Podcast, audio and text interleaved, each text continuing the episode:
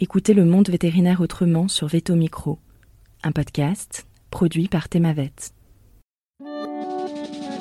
Éloge de la désobéissance vétérinaire. Cette tribune m'est soufflée par les parcours et les réflexions des invités de Veto Micro, qui sont pour moi une source d'inspiration inépuisable. Elle s'adresse aux vétérinaires qui doutent, qui dépriment, qui culpabilisent, aux amoureux du monde animal, aux déçus de la profession, aux reconvertis, aux ambivalents, aux intellos, aux timides, aux désabusés, et à ceux qui, comme moi, se plaisent à désobéir. Nous sommes formatés. D'abord par un système scolaire français qui, s'il a permis l'ascenseur social en d'autres temps, reste très normatif et valorise la soumission à la consigne. Ensuite par un cursus ultra-élitiste, celui des classes préparatoires, qui se solde par un concours très sélectif qui nous démontre que réussir se fait en se conformant. Enfin par une formation rigoureuse en école vétérinaire qui nous exhorte à chaque instant à rentrer dans le rang. On nous apprend ainsi à penser et à agir peu ou prou de la même manière. Nous empruntons toujours les mêmes chemins intellectuels et nos neurones communiquent de manière si répétitive que nos synapses sont parfois gagnées par l'usure et l'ennui nous nous soumettons si fort au conformisme corporatiste que certains d'entre nous oublient même les valeurs fortes dans lesquelles ils se sont construits. C'est ce que nous explique Floriane dans l'épisode 22, dont la culture familiale avait fait naître une conscience environnementale qui s'est éteinte à son entrée en école vétérinaire, pour rentrer dans le moule, comme elle dit. C'est aussi ce que nous dit Loïc Dombreval dans l'épisode 40. Je me suis fait modeler l'esprit en perdant toute forme de recul sur la relation entre l'homme et l'animal. Nous avons tellement appris à obéir et à réussir dans la norme plutôt qu'à exprimer notre singularité que lorsque nous sortons de l'école, nous ne savons pas vraiment qui nous sommes. C'est là que le malaise s'installe. Les vétérinaires traversent une crise professionnelle sans précédent, en témoignent les nombreuses études et témoignages sur le sujet. Force est de constater que nous sommes globalement malheureux dans l'exercice de nos métiers, n'en déplaise au grand public. Ce malaise arrive de plus en plus précocement dans le cursus comme nous l'expliquent Louis et Maxime dans l'épisode 50 ou Cécile dans l'épisode 36, et augmente insidieusement d'année en année après la sortie d'école. En arrivant dans la vraie vie, nous nous trouvons en effet confrontés à une réalité cruelle. L'image que nous avions projetée du métier ne correspond pas à sa réalité. Au début, nous essayons de trouver notre place du mieux que nous pouvons, parfois en luttant contre nous-mêmes.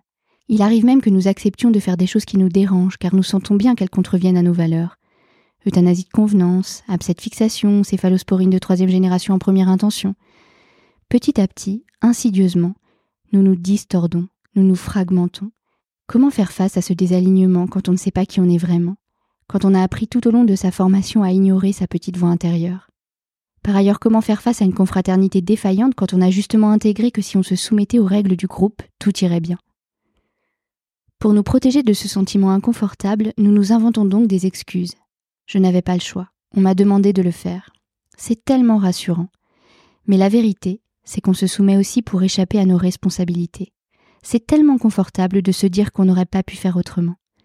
Au fond, ce qui nous empêche de désobéir, c'est le confort de nous sentir délestés de la responsabilité de faire un choix.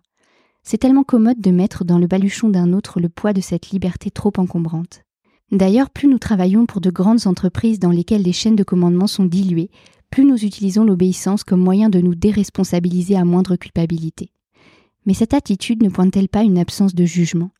Ne sommes-nous pas responsables de ne pas vouloir penser par nous-mêmes? Car c'est aussi ça désobéir, sortir de la complaisance et prendre ses responsabilités. C'est abattre les carcans mentaux pour penser à nouveau par soi-même et exprimer sa singularité propre. L'obéissance n'est responsable que si nous obéissons de notre propre chef, ce qui suppose que nous avons le droit de changer d'avis à tout moment et la latitude de réajuster nos comportements quand nous ne sommes plus d'accord. Entreprendre le chemin de la désobéissance, c'est enrayer les ressorts de notre passivité, c'est désobéir en premier lieu à soi-même, à ce que nous pensons devoir faire et à ce que nous croyons implicitement mériter. C'est écouter notre voix profonde sous le bourdonnement incessant de la voix normative. C'est pratiquer autrement, c'est manager différemment, c'est construire d'autres modèles, c'est démissionner parfois, Désobéir, c'est affirmer sa singularité. En cela, c'est une forme de courage, même dans le jusque-boutisme. C'est courageux d'abandonner un métier dont on rêve depuis qu'on est enfant, nous dit Alexis dans l'épisode 52.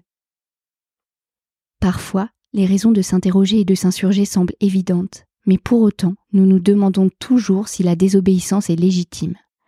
Moi, je crois que nous exagérons son coût.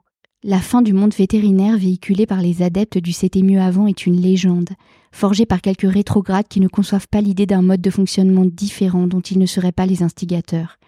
Une légende malheureuse qui pousse à l'usure celles et ceux qui espèrent un changement de paradigme. Dans ce monde qui évolue à toute vitesse, nous sommes en train de faire l'expérience que nous ne pouvons plus nous dérober, qu'il est temps d'agir, de dénoncer, de refuser parfois, dans un système qui a démontré ses effets délétères sur notre psyché, sur la manière dont nous traitons parfois les animaux mais aussi la planète, désobéir en interrogeant notre système de valeurs semble être une piste pertinente pour réenchanter la profession. Personne ne peut désobéir à notre place, par conséquent n'attendons pas d'y être autorisés. Si cette petite lueur de désobéissance brille au fond de vous, attisez le feu et passez à l'acte pour exprimer votre singularité par des actions, comme Floriane dans l'épisode 22 qui a repensé sa pratique à l'aune de la question environnementale, comme Inès dans l'épisode 15 ou Tiffaine dans l'épisode 39, qui ont pris le large pour nourrir leur passion, comme Théo dans l'épisode 21, qui chaque jour donne du sens à son engagement contre la précarité, comme Marie-Claude Bomsel dans l'épisode 38, qui a refusé le conformisme toute sa vie, comme Audrey dans l'épisode 55, qui utilise ses diplômes pour protéger l'écosystème marin, comme tant d'entre nous qui nous levons chaque jour pour être fidèles à nos engagements.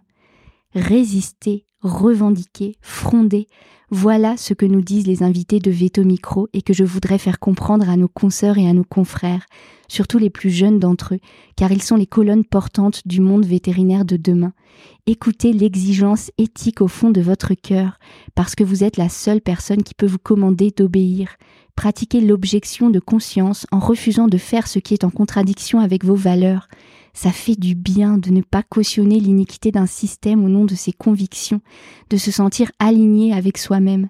Construisez d'autres chemins dans vos têtes, sortez des sentiers battus. Laissez de la place à l'inspiration, ce mouvement intérieur exaltant dont tant de nos invités parlent, car les vétérinaires, contre toute attente, sont de grands créatifs. Enfin, saisissez toutes les occasions de votre vie pour faire briller votre étoile singulière dans la galaxie triomphante de la norme. Et si préparer les étudiants vétérinaires à la réflexion autonome contribue à limiter leur désertion précoce de la pratique Et si bâtir notre enseignement sur un potentiel de désobéissance plutôt que sur une capacité d'obéissance faisait renaître nos vocations Je me surprends alors à rêver d'une école vétérinaire où on nous enseignerait la liberté, où on nous ouvrirait l'esprit sur des questions de société comme le dit Loïc Dombreval. On me répondra sûrement qu'il y a déjà une grande diversité de matières et qu'il est bien plus utile d'apprendre à faire une prise de sang, à poser un cathéter, à ligaturer des ovaires ou à connaître des posologies usuelles.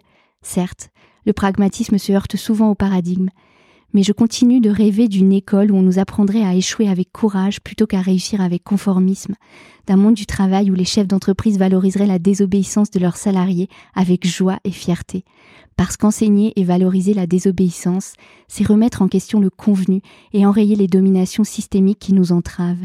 C'est créer l'espace où s'exercera notre libre arbitre, celui qui se vit sur le terrain, dans les salles de consultation, dans les élevages, dans les abattoirs, ou même dans les grandes entreprises agroalimentaires ou pharmaceutiques pour lesquelles nous travaillons. Apprendre à désobéir, c'est s'extraire, pour le meilleur, de la pensée conventionnelle, pour finalement, un jour, changer les choses. C'est parce que nous n'avons pas appris à désobéir que nous ne parlons pas d'une même voix, que nous ne prenons pas notre pleine place dans le débat public sur des sujets de société structurants pour l'avenir, comme le futur de l'agriculture et de l'élevage, l'écologie ou le bien-être animal. Pourtant ces sujets valent la peine que nous nous levions d'un même élan. Je rêve que nous nous mettions à désobéir ensemble, collectivement pour revivifier notre profession, redécouvrir notre confraternité et signifier un refus collectif d'être parfois dirigé d'une manière qui ne nous convient pas. Cessons de réduire l'exercice de nos métiers à des convenances, des règles et des procédures. Soignons avec nos convictions, avec notre intuition, avec notre voix profonde. Rêvons ensemble d'un grand bouleversement empathique et solidaire, d'une révolution vétérinaire collective travailler dans l'écosystème de la santé animale à sa manière, sans se trahir soi-même dans un monde où la rentabilité est reine et où le temps s'est accéléré, c'est avant tout désobéir. Alors désobéissez, sans relâche. Deviens ce que tu es, Nietzsche. Tribune de Marinslov, publiée sur Thémavet.